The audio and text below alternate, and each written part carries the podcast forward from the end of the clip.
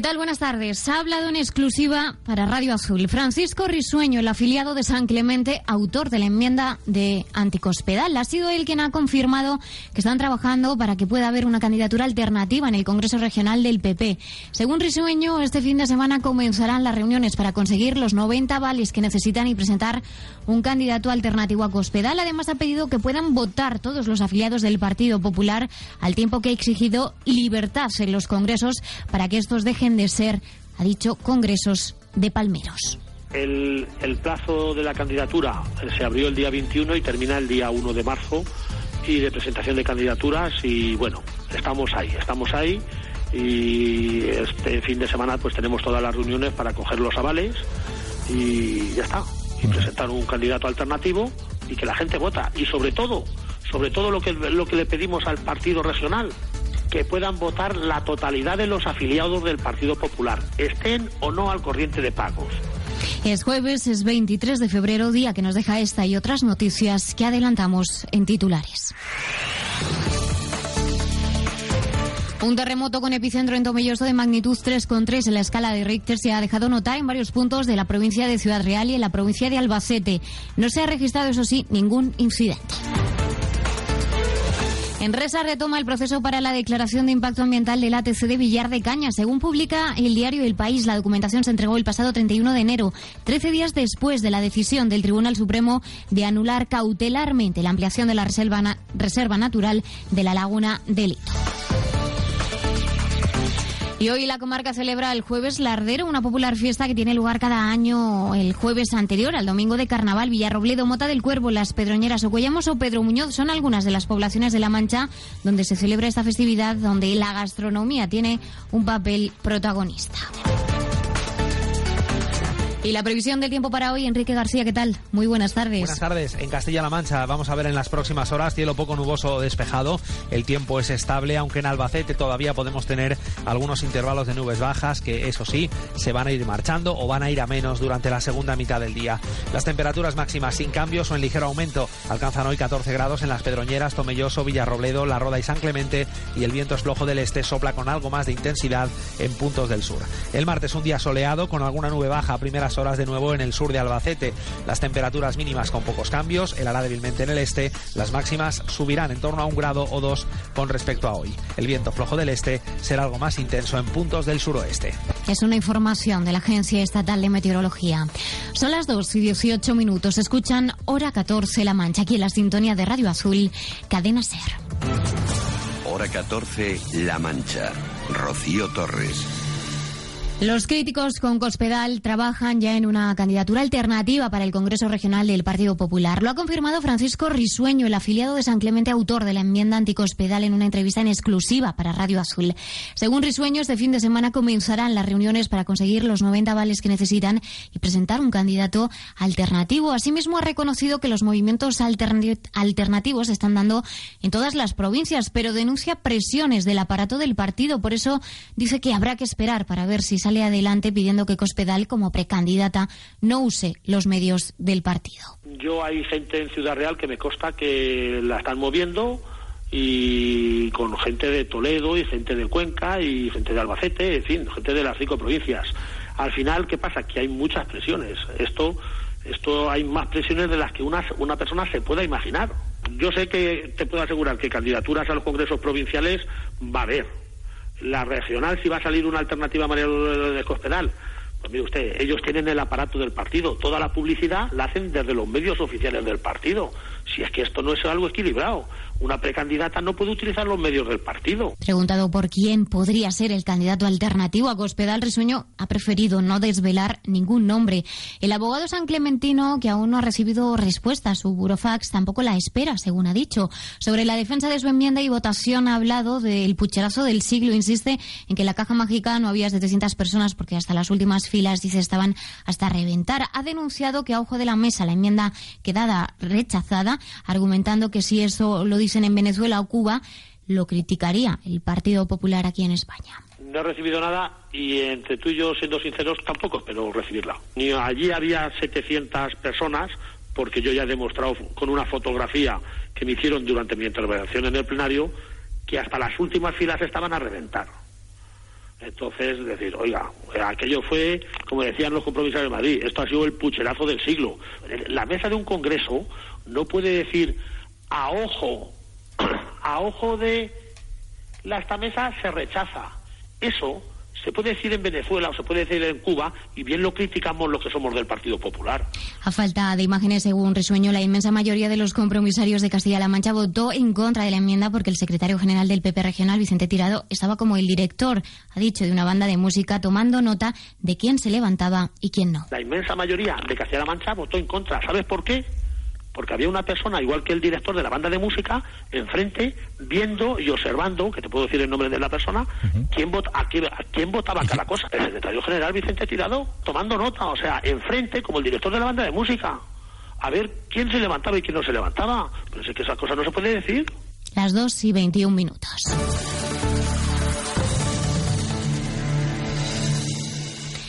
En Resa, la empresa pública de gestión de residuos nucleares retoma el proceso para la declaración de impacto ambiental del ATC de Villar de Cañas.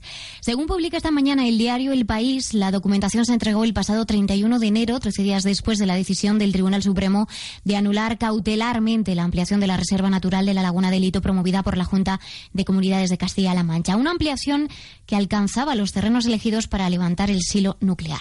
El Ministerio de Medio Ambiente tendría ahora un plazo de tres meses para formular la declaración de impacto ambiental, un requisito imprescindible para la construcción del almacén temporal centralizado. Según apunta el diario, el plazo podría ampliarse más allá de los tres meses y el Ministerio está a la, a la espera de más informes. Este proceso de solicitud de la declaración de impacto ambiental estaba parado desde el 29 de septiembre de 2015, semanas después de que la Junta de Comunidades iniciara los trámites para la ampliación de zona de especial protección de aves de la Laguna del Lito.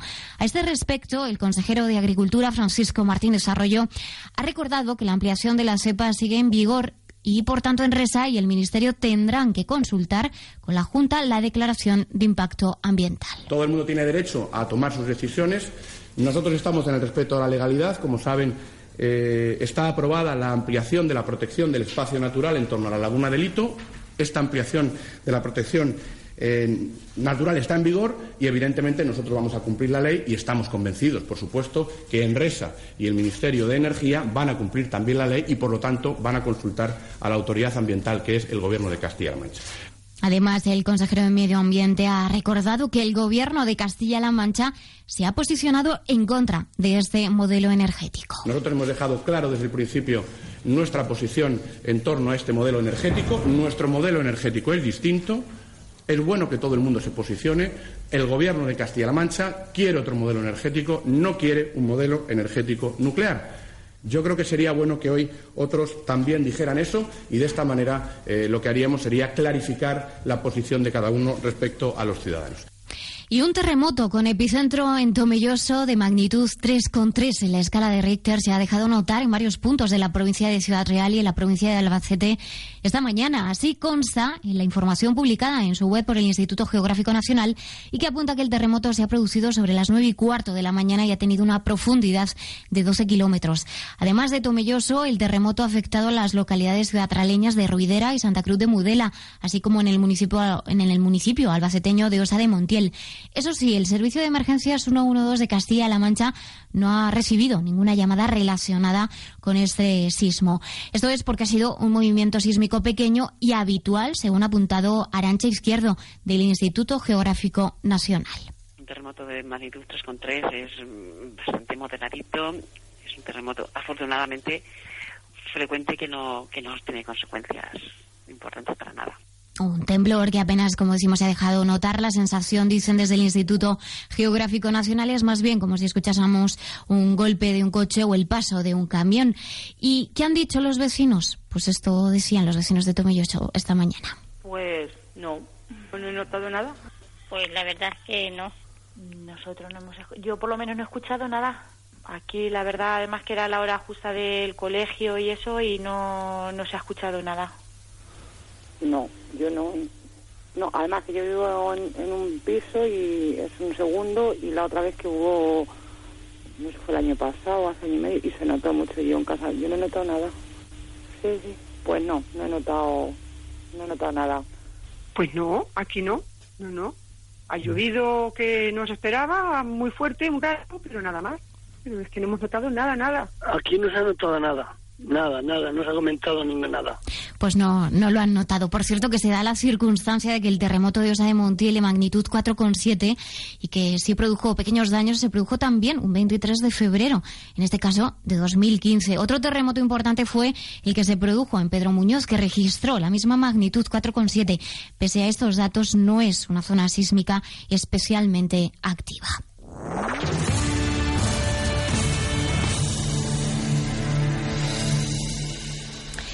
Y hoy, día 23 de febrero, se celebra en nuestra comarca el llamado Jueves Lardero, una popular fiesta que tiene lugar cada año el jueves anterior al domingo de Carnaval.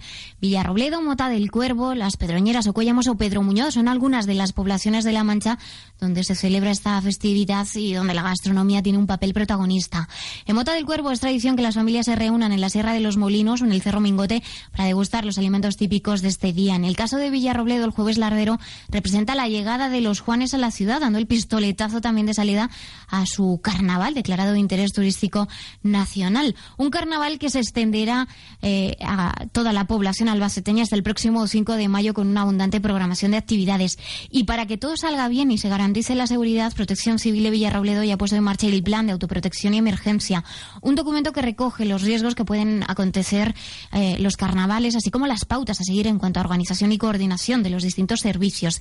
Bernardo Coronado es el jefe de Protección Civil de Villarrobledo. El plan de autoprotección y emergencia, eh, concretamente, pues es el, el documento eh, en el que se recoge, pues, en primer lugar, los riesgos que pueden acontecer durante los carnavales de Villarroledo y, por supuesto, pues la organización y la coordinación con los distintos servicios llamados a intervenir en caso de tanto emergencias eh, rutinarias como extraordinarias.